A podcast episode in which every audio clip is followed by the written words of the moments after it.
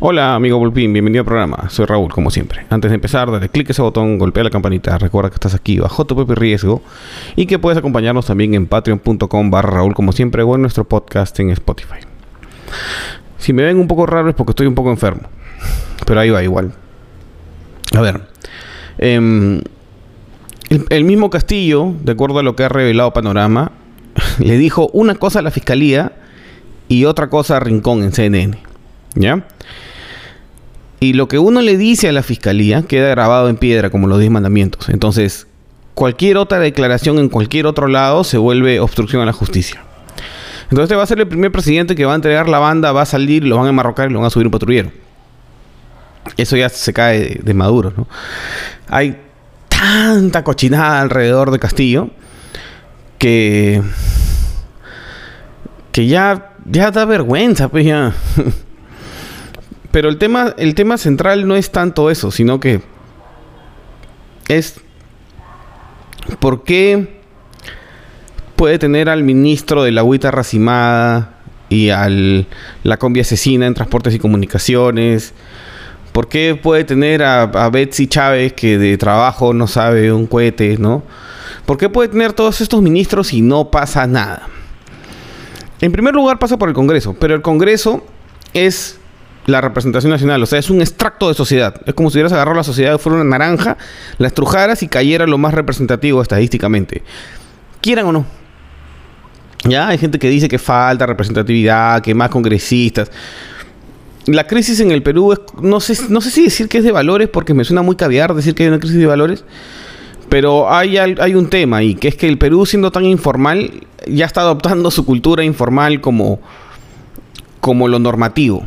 ¿Ya? Entonces, ¿por qué irías, por qué protestarías para que vaquen al de la agüita racimada si todos los días de mi vida me atiendo con un charlatán así? En mi mundo los doctores son así. ¿Ah? ¿Por qué tendría que, que pitear por el de la combi asesina si en mi mundo está lleno de combis asesinas y todo mi barrio trabaja en la combi asesina, todo mi barrio trabaja en el mototaxi? Entonces, la cultura mm, chicha, esta que es anarcocapitalista, caminando encima de lo que es formal, caviar y de las buenas formas. Entonces, de las teóricas buenas formas. ¿no? Entonces, lo que sucede es que ambos lados de la ecuación eh, burguesa, quiere decir la caviarada y la lesbianada, empiezan a pitear por los mismos temas, ¿no? Qué asco los ministros, son impresentables, son un chiste, no se pueden mantener, no sé qué. Y en la gran masa popular, ni cuenta porque no está atento a las noticias, porque el agüita racimada realmente no es un tema. De repente, si hay una cuarta ola brutal y ahí no los atienden, de repente ahí hay una revolución. ¿no?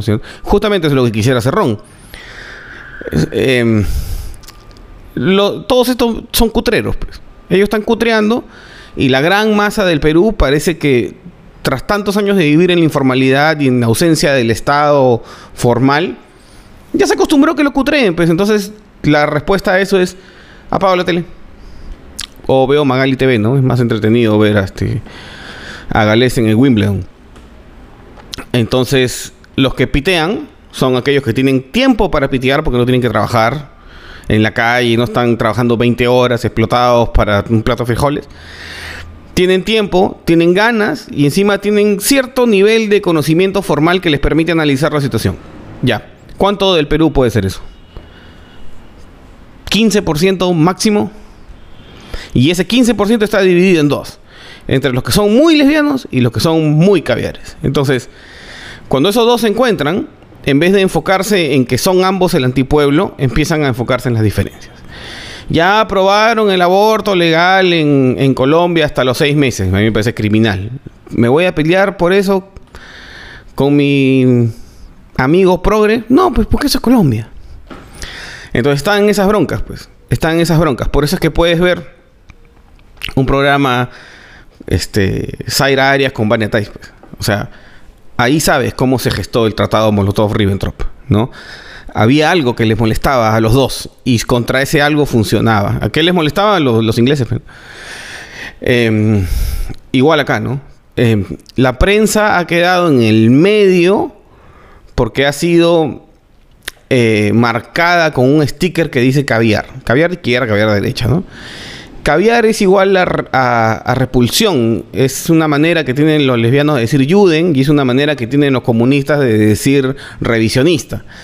Entonces, caviar, que caviar en el término amplio significa no ser un extremista.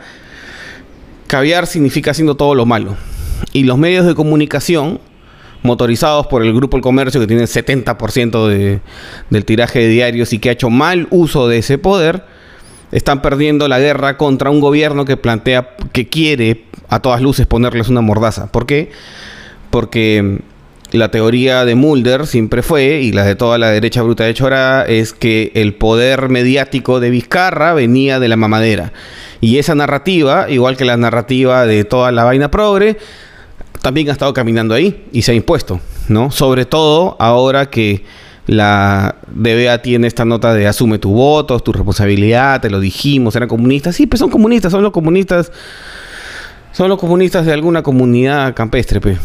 Más, más, que eso no hay, pero tienen ideas comunistoides que pueden ir avanzando porque los comunistas ven las cosas en años de perro, pues. Entonces, no vamos a tener el problema del comunismo mañana, pero lo vamos a tener en 10 años. No miren a Chile que está a punto de socializar el cobre, no sé qué cosas locas quieren hacer ahí. Em, entonces, eh, esta pérdida de credibilidad en la prensa debería hacerles reorientar sus, em, sus propias expectativas respecto a lo que son. Porque no porque son prensa tienen que apoyar todo lo que es progresismo. Pues. Debería haber una prensa razonable pero conservadora, pero razonable. Pues acá no hay conservador razonable, como también hay progresista fanático. Pues tampoco es que aquellos que no son del todo progresistas, aquellos que no abortarían, así, no se atreven a decirlo, pues. Em, y hay cosas que plantearse, porque la solución está un poco al medio, ¿no? O sea, que, el, que, por ejemplo, en el tema del aborto con Colombia, que lo hagan legal no quiere decir que todo el mundo va a ir a abortar mañana. O sea, que, lo despenalicen, o sea, que no te vayas a la cana por abortar no quiere decir que todos van a ir a abortar mañana, todas las chicas van a ir a abortar mañana.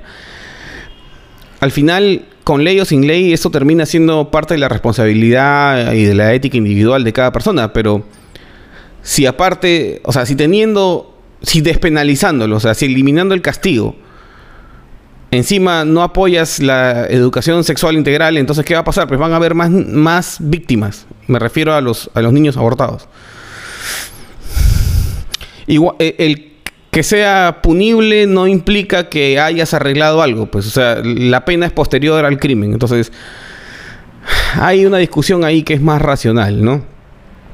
El que lo va a hacer lo va a terminar haciendo, así sea ilegal. ¿Mm? Eh, pero no hay un espacio real para tener esas discusiones, pues, porque la, la prensa es o muy progre o muy lesbiana, pues. Para eso está Internet. En Internet la gente más o menos puede conversar, pero está sucediendo que ya no pueden. Y el problema viene en la sociedad, pues porque si ese 15% que estamos hablando, que es el que está informado, el que está educado y el que tiene tiempo, si ese 15% no puede conversar las cosas que realmente necesita todo el Perú, entonces nadie las va a conversar. Y lo que va a surgir es una figura dictatorial, un papá, un caudillo, un dictador, de nuevo. ¿Mm? Em, yo creo que, y esto va a sonar raro, ¿no? Lo, voy a seguir diciendo. El camino es que Castillo sea un rehén de la democracia. Eso quiere decir sacar a todos los vivertos, sacar a todos los ministros, ¿no? Que haya un regente. O sea, e, e, el ungido, pues el ungido es el regente, ¿no?